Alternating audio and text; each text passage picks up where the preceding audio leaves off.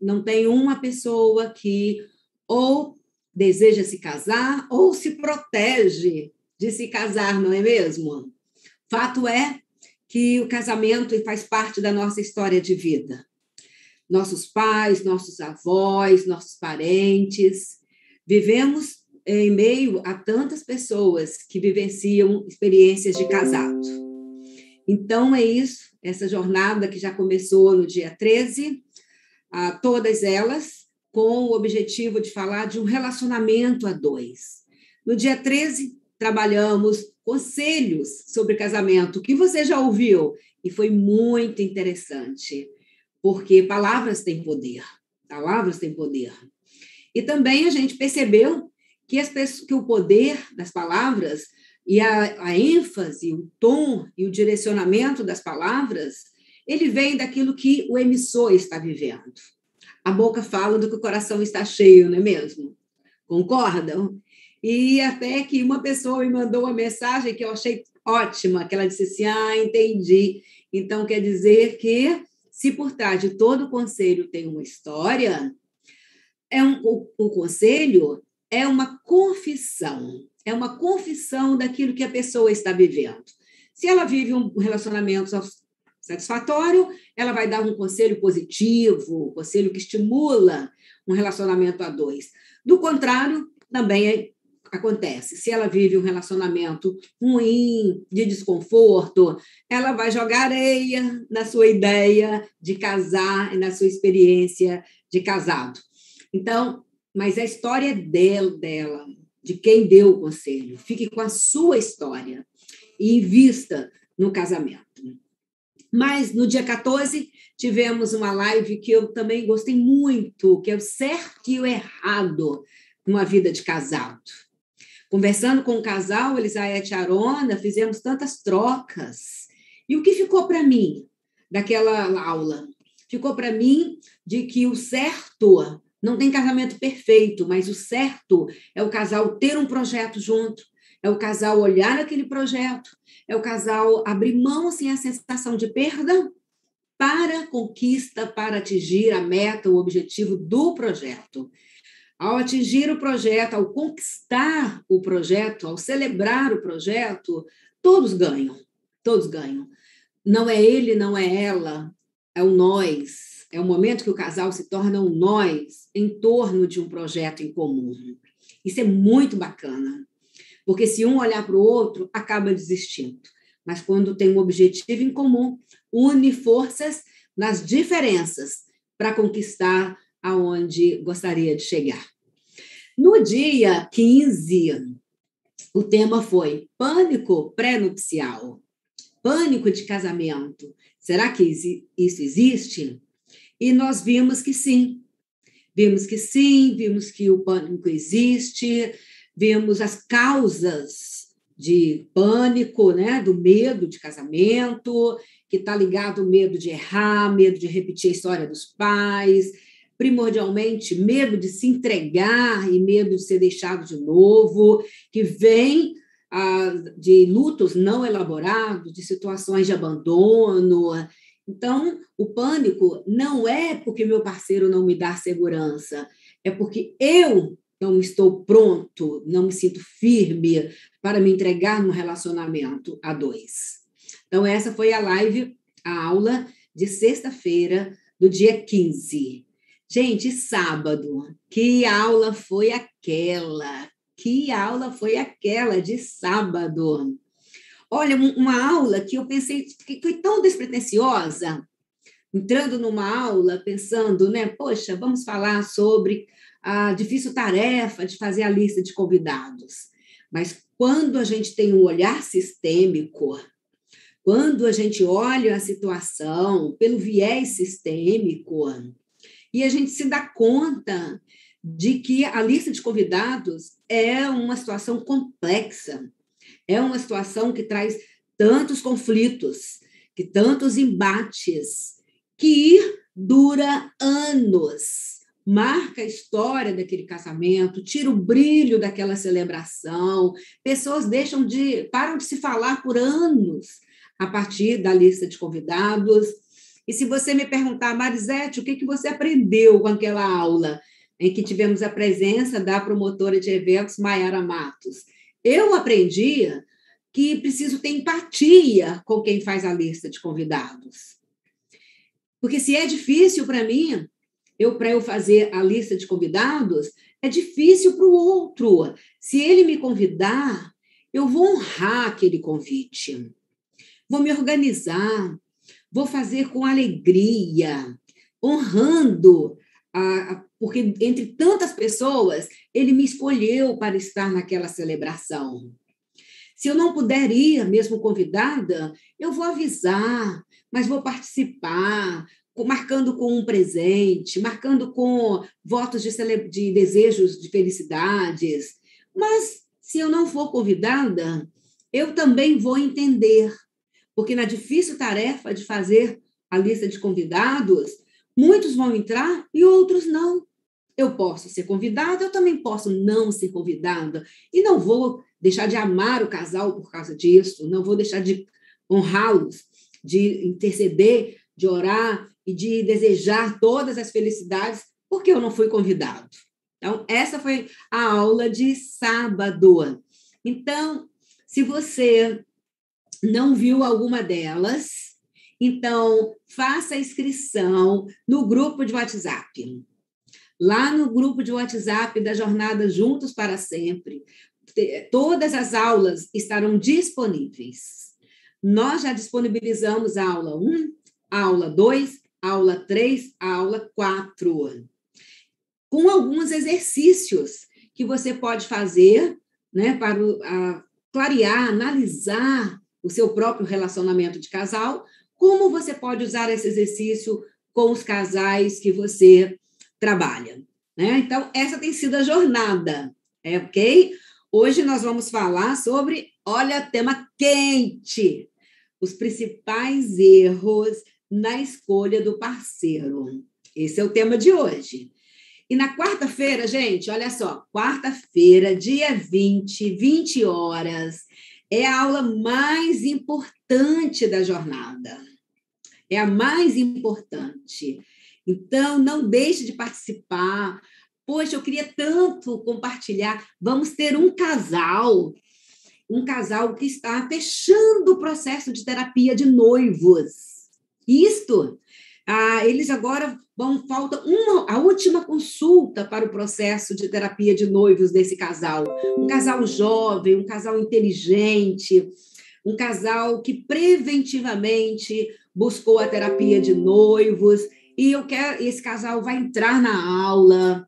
Nós vamos, eu quero fazer uma entrevista com eles, toda embasada na teoria sistêmica e mostrando para vocês que o importante é prevenir para preservar. Prevenir para preservar. Não vamos sair dessa demanda de deixar as coisas acontecerem. Vamos antecipar, Vamos abrir essa caixinha e entrar em contato com esse tema que é tão importante. Você que pensa em casar, você que já está com casamento marcado, você que já casou, você que é pai e mãe de jovens.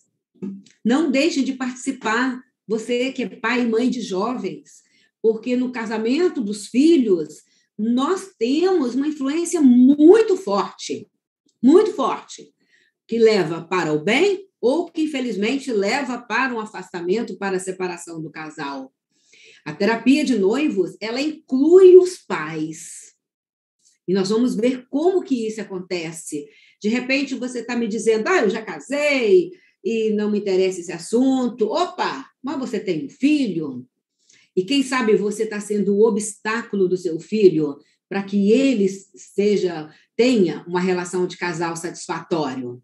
E você que trabalha com casais, seja líderes de casais, seja coaches, psicanalistas, terapeutas, ah, pedagogos, é, advogados, qualquer pessoa da área de saúde, educacional, é, jurídica, eclesiástica, qualquer pessoa que trabalha com casal, é importante aprender mais sobre essa temática.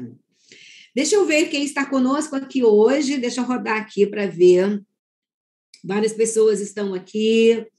É, a Renata Lopes, Marisa Lessa. Gente, olha que bacana. Eu vendo pessoas, né? Os alunos, sabe, Caxias, não falta uma, que lindo isso. Eu me sinto muito, muito honrada, muito feliz. Ah, teve uma aluna que disse: Olha, as duas que eu não pude fazer, eu maratonei no final de semana. E eu queria mais, eu passaria o dia inteiro. Então, que legal ver essas pessoas que estão aqui, é, de alguma maneira, participando conosco. Francesca, que bom. A Selma Tenório.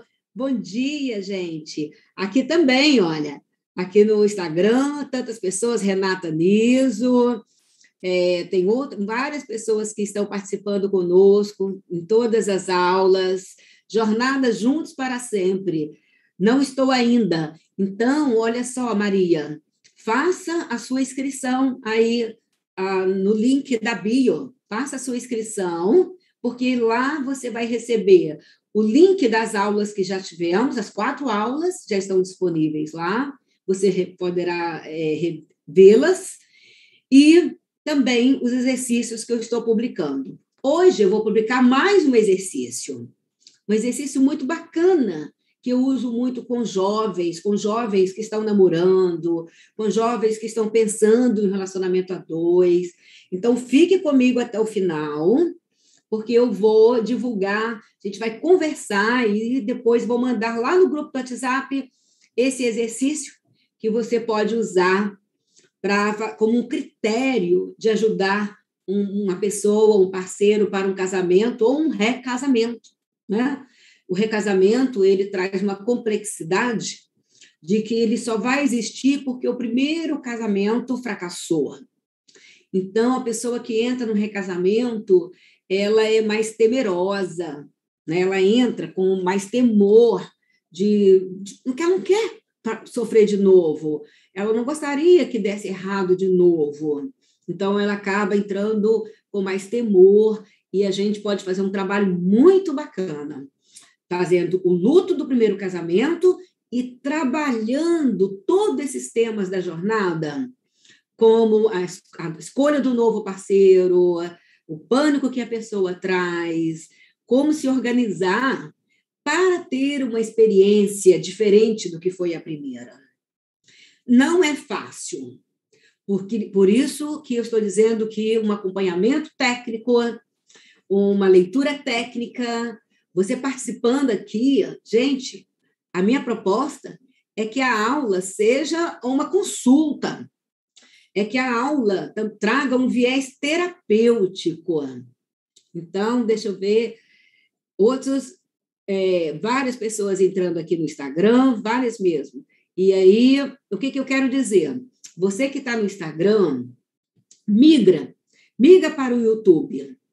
Lá no YouTube você vai ver uma imagem maior, uma imagem mais clara, mais nítida, e a gente vai poder conversar mais lá no YouTube. Então, você que está aqui no Instagram, corre para o YouTube, ok? Cleonice, Rosil, vocês todas aqui que estão aqui.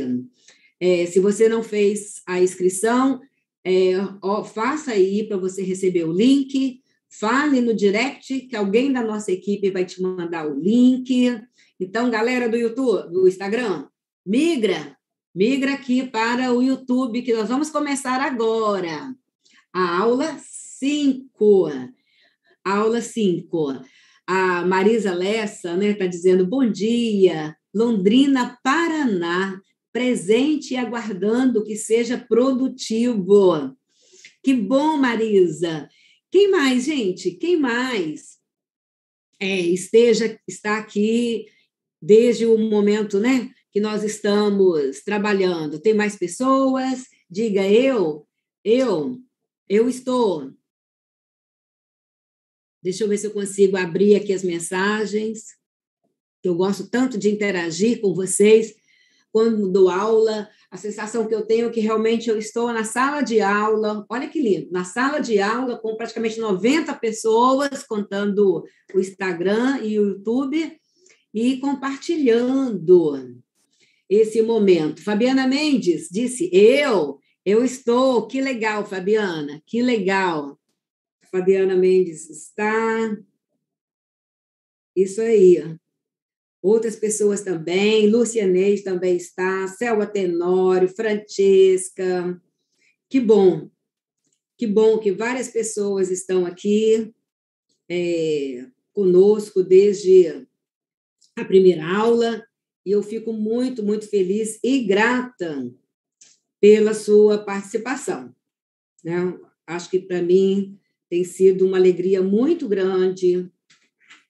É, Ludmila Maciel disse: Estou aqui ligada em você. A Maria José também, Vitor Hugo, Jorge Camarinha, Gilmar Pereira. Não perdi uma. Legal, Gilmar. Uma. O projeto Discipulando, a Cristina. Cristina e seu marido, amigos especiais. Também estou aqui, não a Bruna, estou amando esses momentos, e exatamente na situação que a doutora acabou de relatar.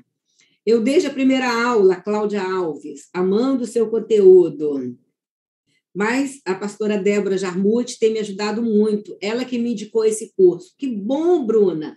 Um grande abraço para Débora, um grande abraço para ela e Jarmute.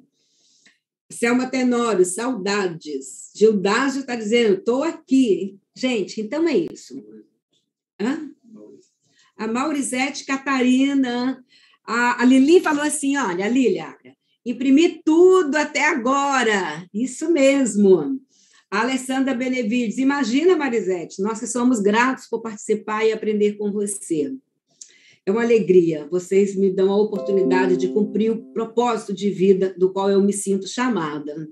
Patrícia Pinho, também estou aqui amando a Ana Maria, eu não consegui ainda assistir às outras aulas, mas vou, é, vai, vai, como é que vai fazer? Vai pegar todas, né? E fazer uma, um, e vai fazer uma campanha com ela mesma. Maria José, migrei do Instagram para cá. Que bom, Maria José. A Mônica é, Guimarães, aprendo muito com você, com a Logos, que todas as aulas dos cursos. Cláudia, teria como reenviar o material? Sim, Cláudia. Vamos reenviar. Vamos reenviar, né? Porque quem chega no grupo agora, vamos reenviar os links das aulas que já foram disponibilizadas e também reenviar os exercícios que já foram enviados, tá? Junto com os outros exercícios. Gente, o exercício de quarta-feira, dia 20, às 20 horas, Vai ser muito legal. Vai te ajudar no seu casamento, vai te ajudar no seu trabalho, vai te ajudar a dar palestra para casais. Vi Fabiana Mendes aqui agora, várias pessoas que eu sei que também participam dando palestras. Então, esse é um material rico para você é, ministrar a casais, a jovens. Esperança Pinheiro, eu Esperança, estamos lá na Esperança. A Esperança a gente troca muito no Instagram. Um beijo para você, querida. Bárbara da Mata, um beijo também. E aí, vamos entrar no assunto de hoje.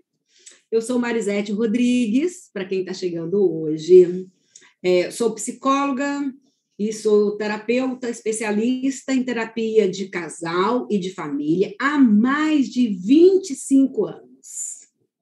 Então, há mais de 25 anos, numa época que os casais não procuravam terapia de casal. Eu já estava trabalhando com casal.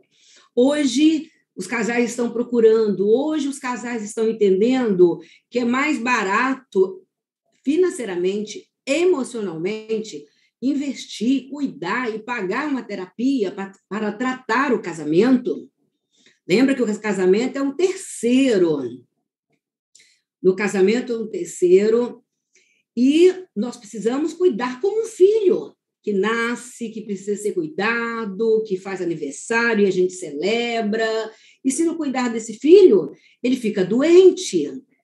Muitos casamentos, infelizmente, chegam no consultório doentes. Às vezes, gente, o casamento já está no nível que ele já está no CTI. E como terapeuta de casal, não é fácil tratar um casamento que já está no CTI, porque ele está muito vulnerável. Qualquer medicação forte pode ser fatal. Então, tecnicamente, é importante a gente estudar, a gente saber se posicionar, acolher, provocar, levar o casal a ver em outros ângulos, propor mudanças, novos combinados, perdoar e deixar as questões que aconteceram no passado não para o esquecimento, mas trazendo lições para o presente e fazer um recontrato, uma nova forma de ser casal. Essa é a proposta da terapia de casal. Mas imagine quando você recebe um casamento que está no CTI. Não é fácil, não é impossível, ok? Não é impossível. Já tive experiências, muitas experiências positivas de casamento que se ressurgem do CTI e anos depois esse casal me manda uma mensagem, quando a gente se reencontra, o casal olha para mim e diz: Olha, depois de tanta dor, depois do tratamento, eu olho para trás, hoje eu tenho um casamento. Como somos melhores após todo aquele acidente, após toda aquele é, aquela dor que vivemos. Então, eu, já, eu ouço muitos testemunhos, por isso eu acredito na terapia de casal. E também, se o casal chegar à conclusão que não dá para caminhar juntos, vai fazer isto de uma maneira é, digna, de uma maneira honrosa. O que é uma maneira digna? É quando eu olho para mim mesmo e não me cobro. Eu olho para mim mesma e, e vejo, eu fiz, eu fui digna comigo, eu fiz tudo o que era possível. Mas não tem casamento de um só. Para ser casal, eu preciso, para ser um par, eu preciso de dois. Mas o casal se separa com dignidade e ele separa, ainda mais quando tem filhos, que vão ter que ser casal, pai e mãe, a vida inteira. Vai deixar de ser casal homem e mulher mas casal parental vai ser a vida toda. A Elizabeth Cavalcante dizendo: Eu estou acompanhando todos os dias. Gente, que bacana, muito feliz. E eu estou imaginando o tamanho do grupo que vamos ter na quarta-feira, dia 20 às 20 horas. Já estou ficando nervosa, porque o tema é casar pode dar certo porque casamento não é para os fracos. Olha o tema de quarta-feira. Então, convide, gente. Pegue aí a setinha e mande para pessoas, né? De repente, hoje é feriado do comércio, tem muitas pessoas que estão agora disponíveis. Então, mande essa setinha e fala: olha, vem aqui conversar sobre esse tema. O tema que vamos falar agora: os principais erros na escolha do parceiro ideal. Vou confessar uma coisa para vocês. Eu aprendi muito enquanto eu preparava essa aula. Falei, gente, olha que coisa linda! Eu não tinha, eu que, que dou aula há 21 anos de terapia de casal, eu não tinha olhado esse ângulo ainda. Eu aprendi, eu quero passar para vocês um dos itens que eu aprendi me, olha, eu já estudei tanto esse tema. Quando eu escrevi o livro Amor Perfeito, e se você não tem, não deixe de adquirir, é um texto muito bacana que fala sobre sobre o amor perfeito, a escolha sempre certa do cônjuge para adolescentes, pais e jovens, de uma forma bem é, um texto muito legal, muito fluido, que você pode ler com seu filho. Tem até desenho, olha. Tem até uns desenhos, né? Que você pode ler com seu filho adolescente, que você pode abrir essa discussão.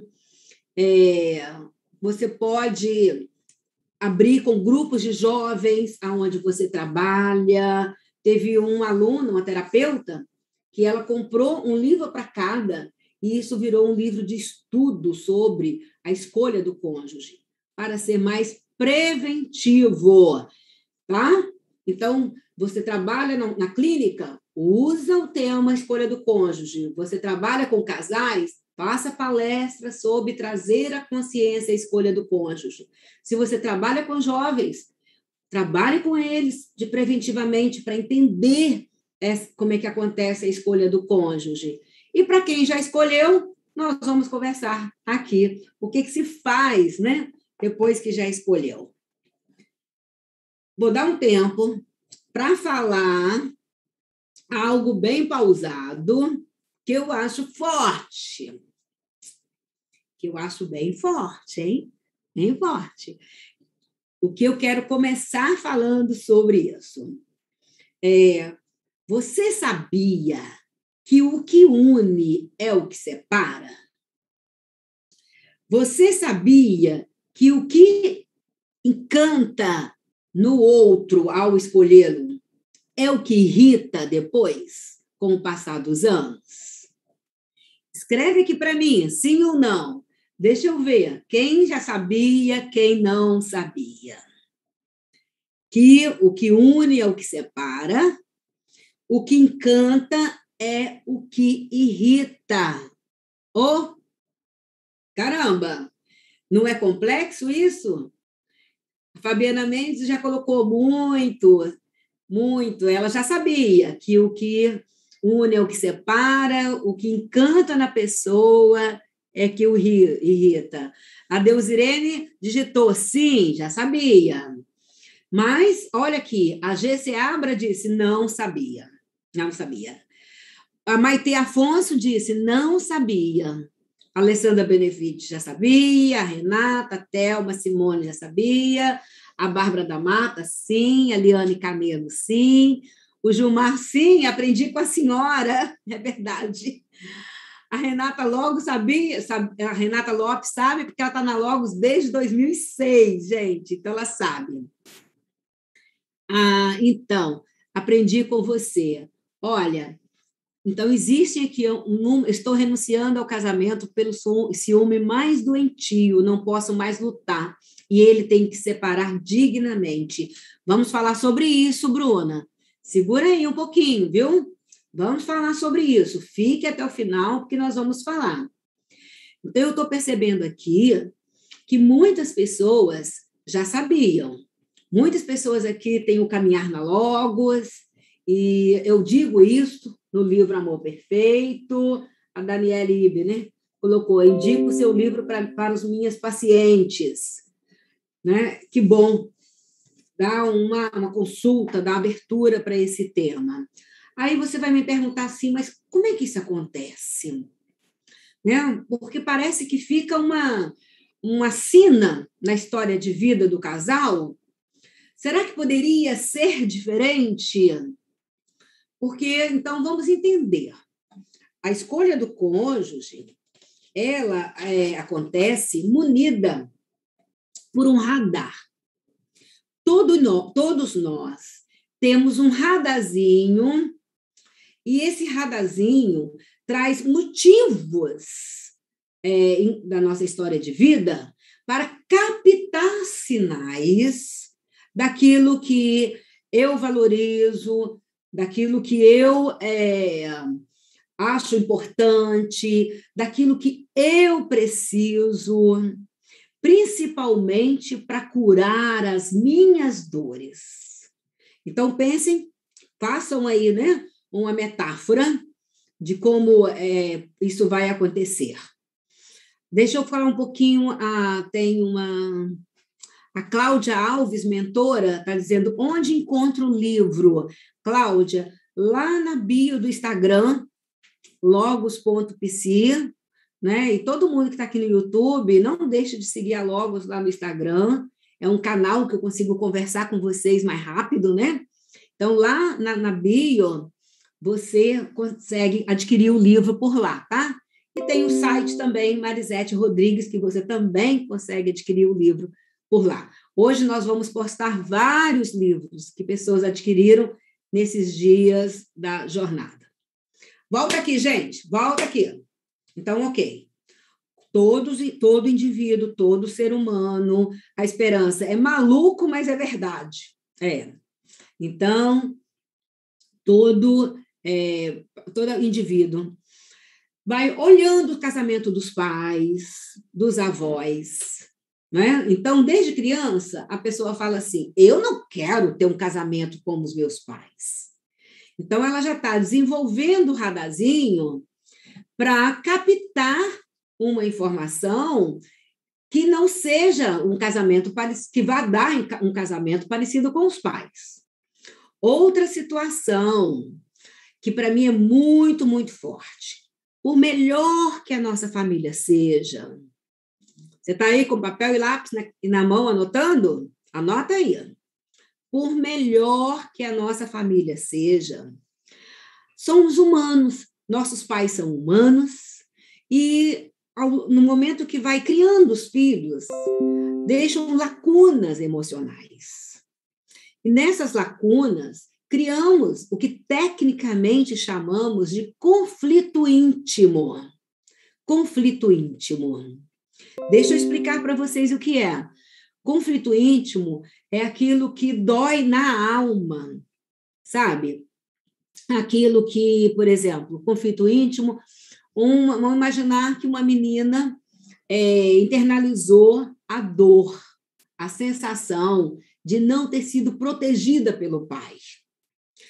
Talvez não foi por desamor, Talvez o pai amava, trabalhava muito pela família, e esse trabalho, essa ausência física e o que ele aprendeu sobre ser pai o levou a ser um pai ausente emocionalmente.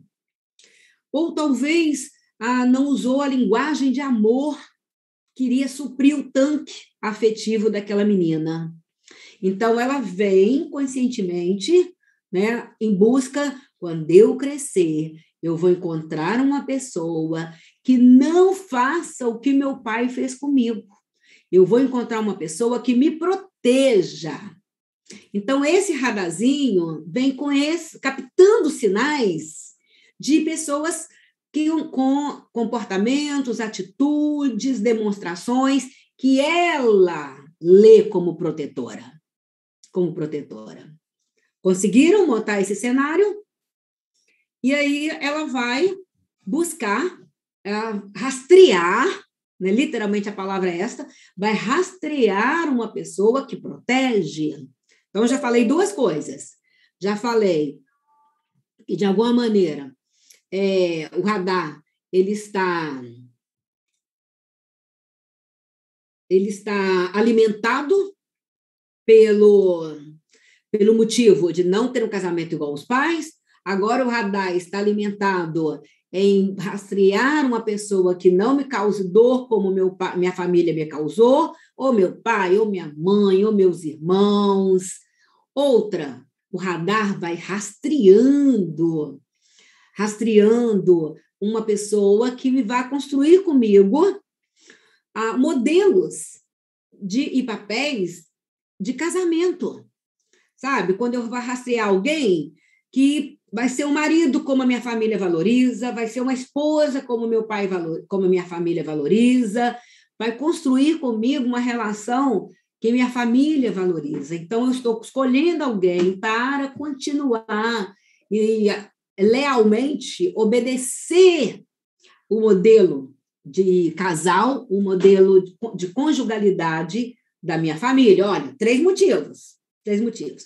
E quero falar o quarto motivo que vai influenciar esse radar a buscar e captar sinais. Sabe qual é? Com os nossos irmãos, nós aprendemos a funcionar. Então, isso me faz um jeito de funcionar.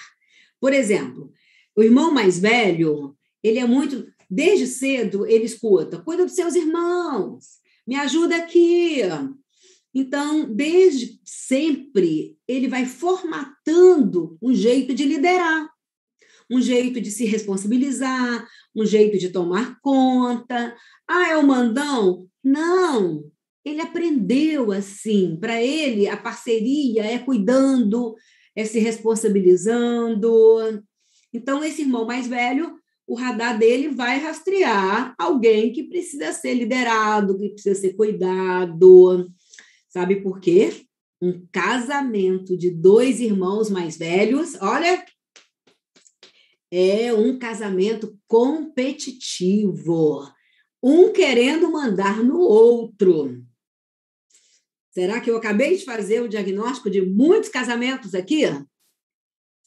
Então, quando o casal se apresenta, na primeira consulta da terapia de casal, eu pergunto, pergunto de que família você vem?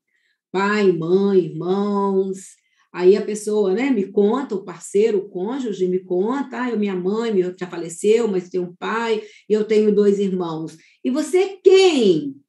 São três filhos, né? Ele tem dois irmãos. Ah, eu sou o mais velho. Bom, tô, naquela hora eu visualizo o perfil de como essa pessoa funciona.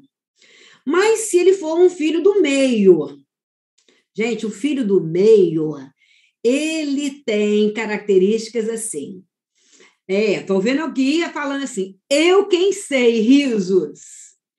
Percebe que isso não é desamor. São dois irmãos mais velhos quase que brigando para ver quem é que vai é, dar a ideia, executar a tarefa, e aí fica assim, ah, você, um, como se o outro está querendo mandar em mim. Não é mandar, ele quer proteger, porque o irmão mais velho se responsabiliza. Irmão que nasce na constelação fraterna, no meio. Gente, os filhos do meio, tudo tem ganhos e perdas, tá? A gente ganha de uma forma, perde do outro. Por exemplo, o irmão mais velho ganha por ser líder e ser responsável, mas perde em ficar super é, cansado, sobrecarregado. Sobrecarregado. E o filho do meio? Vou chegar em todos. O filho do meio, eles são aqueles mais flexíveis, mais adaptáveis. Porque um filho do meio tanto sobe e brinca com o irmão mais velho, como senta no chão e brinca com o mais novo. Então, ele circula entre dois mundos. É aquela pessoa mais conciliadora, é aquela pessoa do deixa para lá, é aquela pessoa que diz assim: não, mamãe, papai não falou assim, não, ele estava brincando. Então, o filho, ele não é muito de tomar decisões. Ele, para não magoar as pessoas, ele empurra com a barriga, porque ele supervaloriza a harmonia das relações. Então, ele vai levar isto para o casamento. Ele vai levar essa característica para o casamento. O radar dele vai ser influenciado, né? Buscando também oportunidades de harmonizar, porque ele é flexível. E o filho caçula, o filho caçula, gente. O caçula. Quem é caçula aqui? Quem é caçula aqui? Será que temos é, pessoas aqui, a gente está com a média de 100, mais de 100 alunos, 100 pessoas participando. Será que mais de 100 pessoas não tem um caçula aqui? Será que tem? A Maurizete disse: Eu sou a filha do meio. Pronto, Maurizete, você entendeu o seu jeito de funcionar, a sua forma operacional. Mas e o caçula, gente? Ah, a Alessandra Benevides colocou: Eu sou caçula. Tem mais caçula? Simone é caçula. Tem mais, com certeza. A Viviane, filha mais velha, eu. Então, você já entendeu, né, Viviane, como é que você era no casamento. A Liane Canedo, eu sou caçula. Então, deixa eu explicar um pouquinho agora como é que vocês são. Então, alô, filhos caçulas, como vocês aprenderam a funcionar na vida. Operacionalmente, gente, o filho caçula, sabia que o filho caçula é o mais inteligente do grupo? É o mais inteligente. E aí vai dizer, nossa, por quê? Porque o filho caçula, nós adultos, os pais, é, acaba dando mais liberdade para o filho caçula resolver a sua brincadeira. Então, por exemplo, um filho mais novo tem sempre um adulto metendo o dedo. O filho, desculpa, o filho mais velho. O filho mais velho tem sempre um adulto metendo o dedo.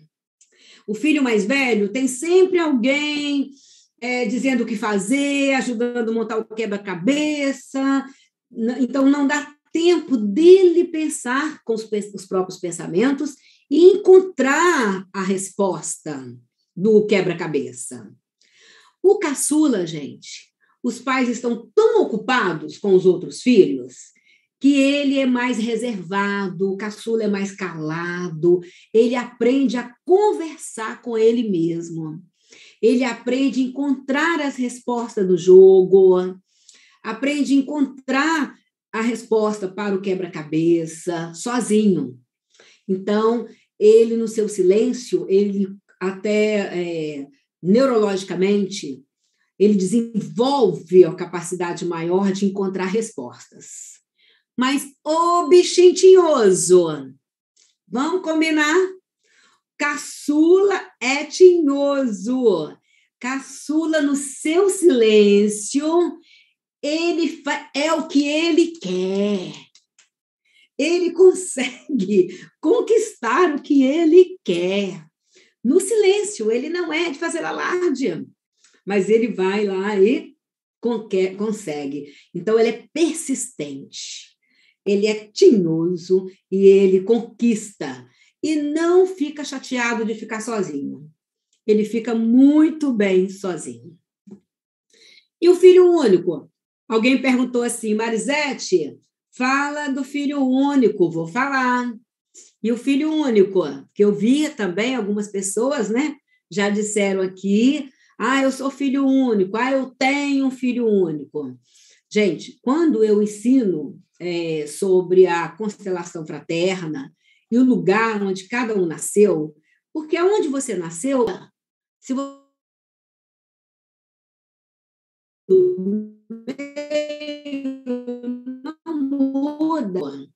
Vai depender agora de como a família criou. De repente você vai dizer assim, Marisete, não está batendo, não está batendo no que eu vivi? Olhe como a sua família se organizou e faça uma releitura baseada na sistêmica que eu estou ensinando aqui agora. Gente, o filho único. Tem filho único que é criado muito com primos. Primos. Ele tem uma vivência com o primo, uma tia específica trata também como mãe, dá bronca como mãe, o enquadra como se fosse um dos filhos dela. Então, ele não desenvolveu a sensação de filho único, porque ele teve muitas vivências com outras crianças, com outras, com os iguais. Então, ele teve que aprender a, a, a competir, ele teve que aprender a ter jogo de cintura, quando os primos vinham e sacaneavam e puxavam o tapete. Então, esse não é visto como filho único. Filho único é aquele que fica muito no reduto dos adultos. Então, qual é a característica desse filho único? Ele aprende a ser a sensação para os adultos. Ele é a novidade para os adultos e de alguma forma todo mundo fica babando, elogiando, valorizando. Então ele cresce. Ele cresce porque para ele ele é a sensação. Então, o filho único, ele a maior dificuldade dele é conviver com os iguais. A maior dor para um filho único é quando ele vai para a escola porque lá na escola ele tem a professora, né, com auxiliar, dois adultos, ocupada com mais de 20, às vezes até mais alunos ali na sala, e ele não consegue, ele se perde. E aí, normalmente, quem é professor aqui já deve ter percebido isso. Eu trabalhei seis anos numa escola como psicóloga escolar, e eu percebi, e psicopedagoga também, que o filho único, ele sempre quer ficar muito amiguinho da professora, ele, quer, ele se torna um ajudador da professora, trazendo para a sala de aula o que ele fazia em casa, que é essa proximidade com o adulto. Inconscientemente, é também uma maneira de ser valorizado, de ser a sensação, de ser elogiado. Esse é o filho único. E o filho único, ele não aprendeu a dividir. Tudo era só dele. A, atrás no carro da família, ele não tinha que ficar empurrando. Chega para lá, me dá lugar, divide esse biscoito comigo. Ele não precisou. Então, ele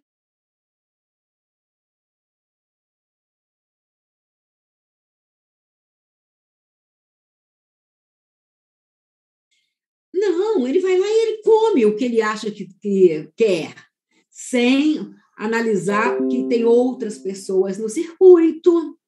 Então, este é o filho único, tá? E aí, agora coloca esse filho único no casamento. Coloca todos esses motivos, gente, é, todos esses motivos para rastrear um parceiro. Coloque esses motivos para rastrear um parceiro.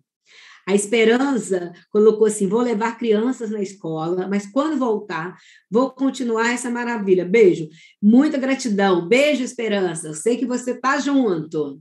E obrigada pelos recadinhos tão carinhosos. A Deus Irene escreveu assim: verdade, Marisete.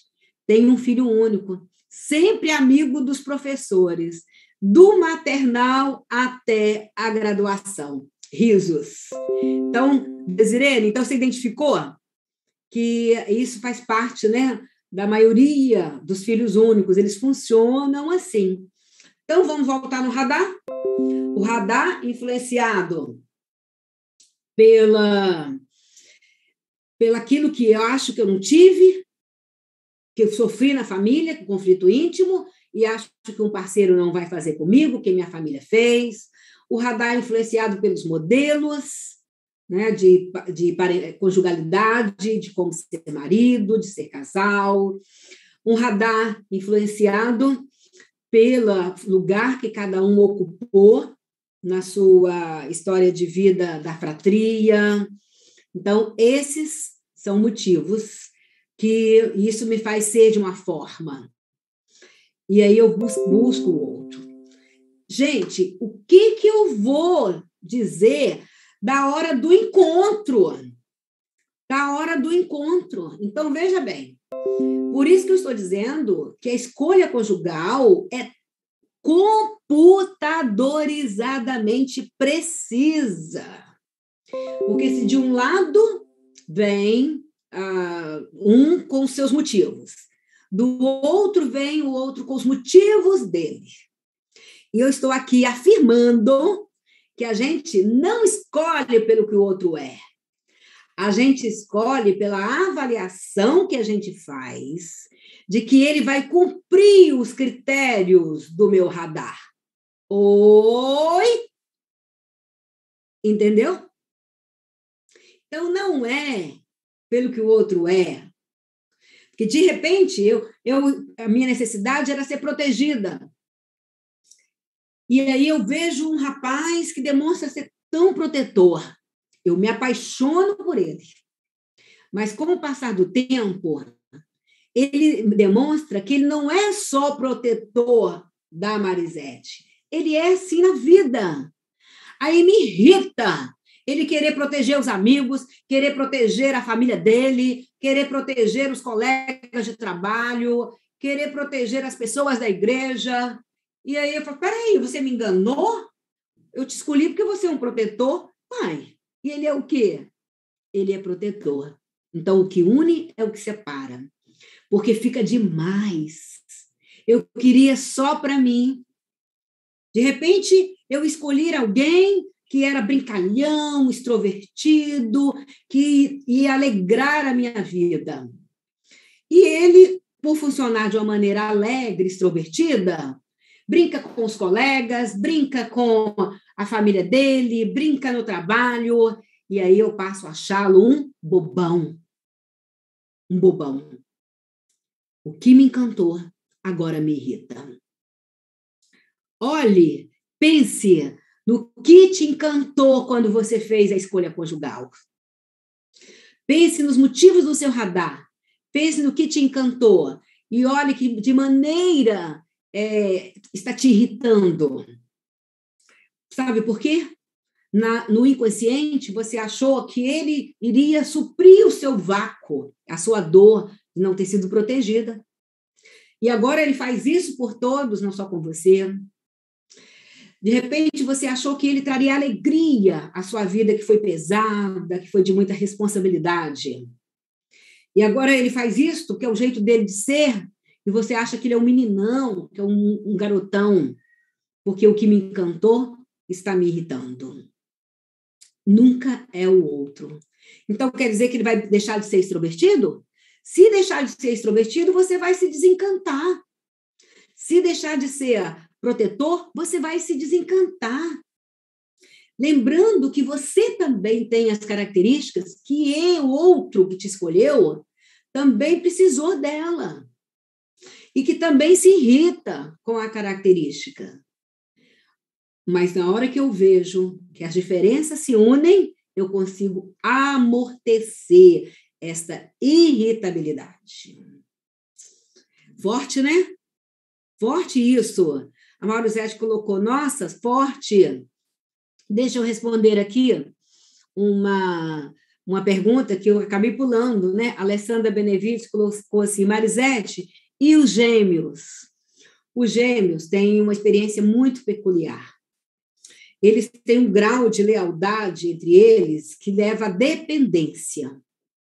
Eles compartilham a mesma barriga, eles compartilham a mesma história. E se a família não eh, criar esses gêmeos com diferenciação, mostrando que cada um é um, a tendência é eles se fusionarem. Gente, tem gêmeos que têm até uma linguagem comum entre eles e que ninguém mais entra. Então, não vai entrar em um namorado, não vai entrar em um, nenhum parceiro, porque o gêmeo acha que se eu me caso, eu, vou, eu tô, estou sendo desleal à minha irmã gêmea, ao meu irmão gêmeo.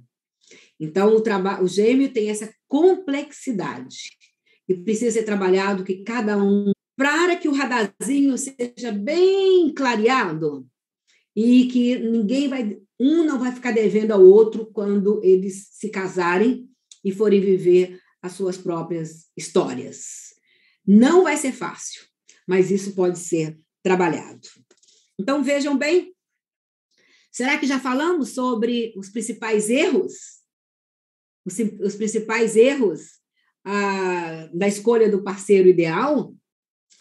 Que os principais erros é quando eu, de uma maneira cega, inconsciente, acho que o outro foi responsável pela minha escolha.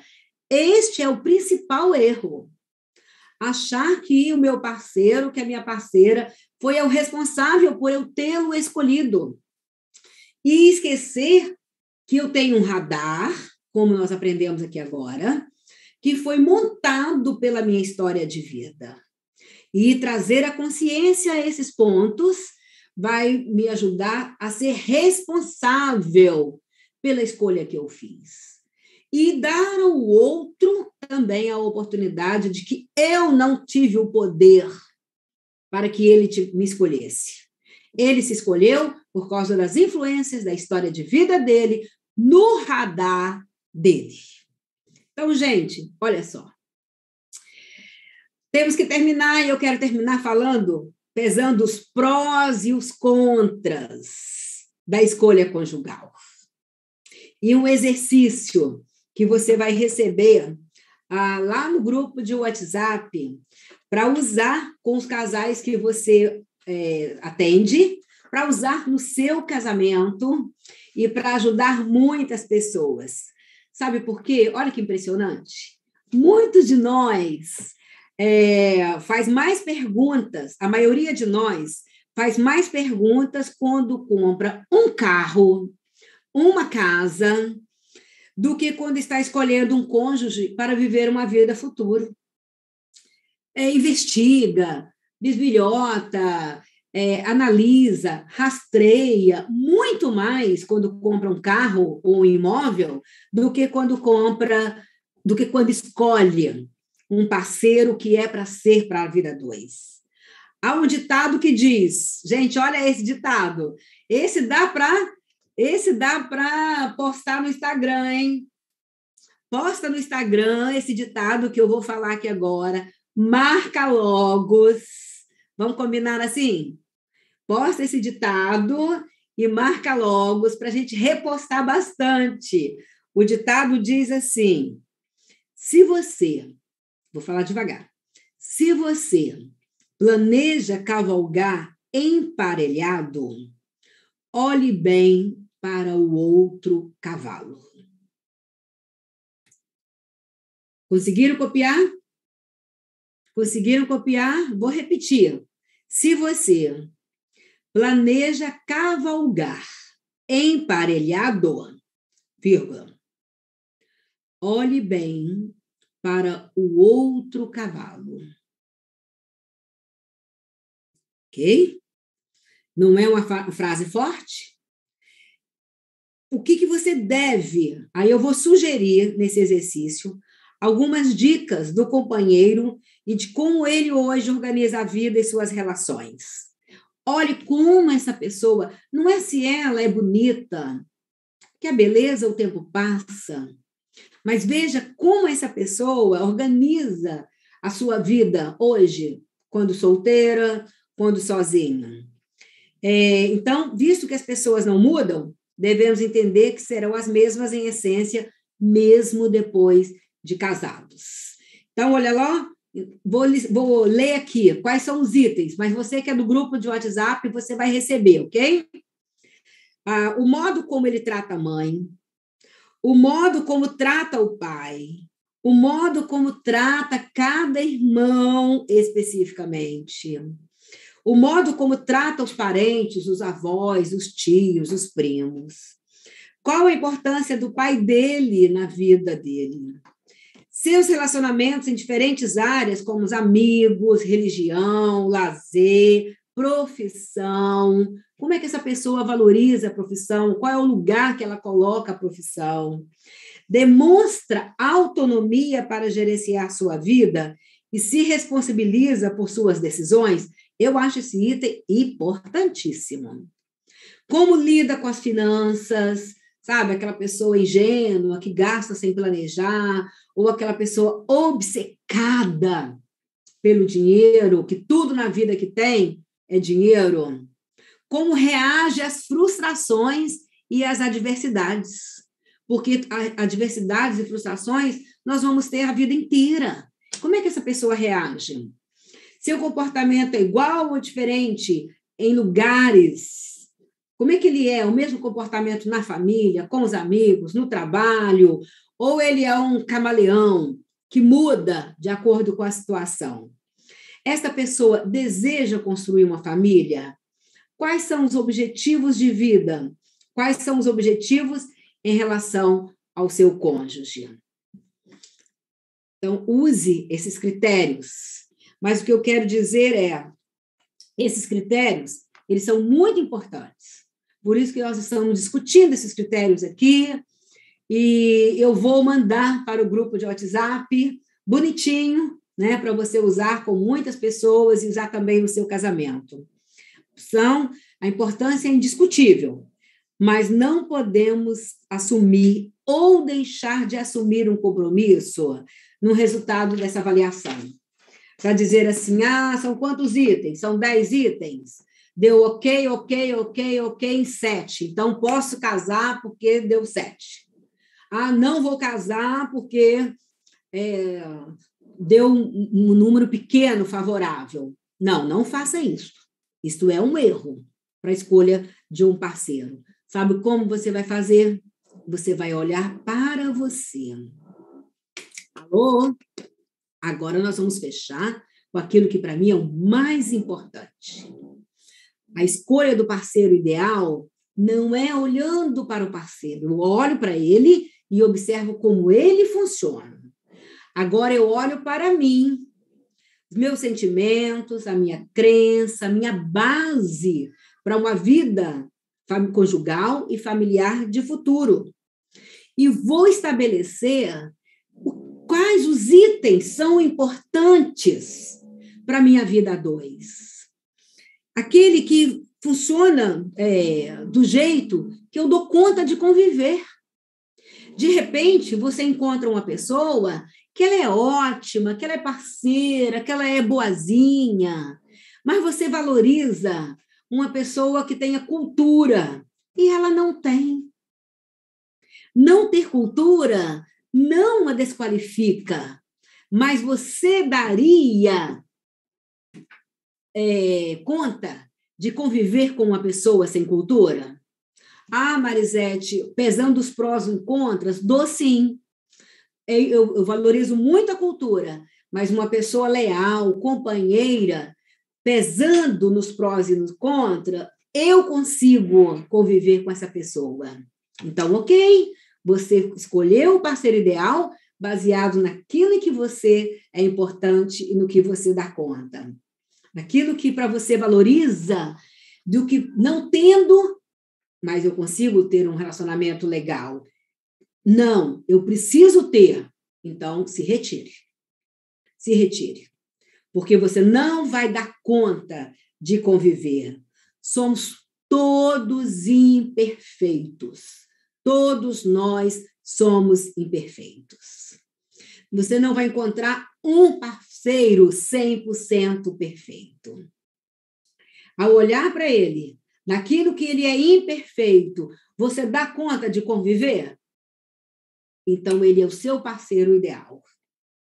Ao olhar para ele, o que ele tem de imperfeito, você não dá conta de conviver? Então, ele não é o seu parceiro ideal. Porque eu também tenho imperfeições, você também tem imperfeições. Então, a questão é saber se essas imperfeições constituem ou não uma ameaça ao sucesso do relacionamento. Aí você vai encontrar o parceiro perfeito. De repente, é uma pessoa trabalhadora, é uma pessoa provedora, tudo que você valoriza mas é uma pessoa inconstante. Ela é, pode ser o filho do meio, que não aprendeu a se posicionar e tomar decisões. É o jeito dela. Ela não é errado por ser assim. Você vai dar conta? Você acha que uma pessoa inconstante vai interferir no relacionamento a dois? Ou você dá conta de conviver com e isso não vai ser o item que vai denegrir e desqualificar o relacionamento. Então, faça um levantamento. Faça um levantamento na sua vida e determine quais as características você julga mais importante. E que lugar essas características ocupam para você em um relacionamento a dois? Qual é o valor que essas características têm para você? Você dá conta de conviver sem elas ou não? ou é importante que elas existam? Não tem parceiro ideal. Tem o que você dá conta e o que você não dá conta de conviver. A Miriam Lima colocou, é, a Vivian é, colocou, se eu ver aqui quem colocou, isso, isso é verdade. Perfeito só tem um, Jesus. Miriam. Oi? Miriam. Miriam, é verdade. Amor Perfeito, eu, quando eu coloquei esse livro, Amor Perfeito, eu acredito que o amor perfeito é o divino. Mas nós temos que ser íntegros de nos amar, de olhar aquilo que para nós é importante, o lugar que essa característica ocupa no relacionamento a dois.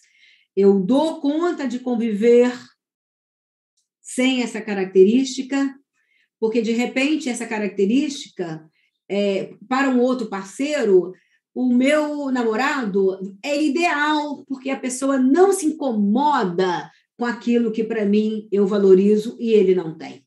Porque essa, a pessoa tem outros parâmetros, outros critérios, outras características que para elas são importantes.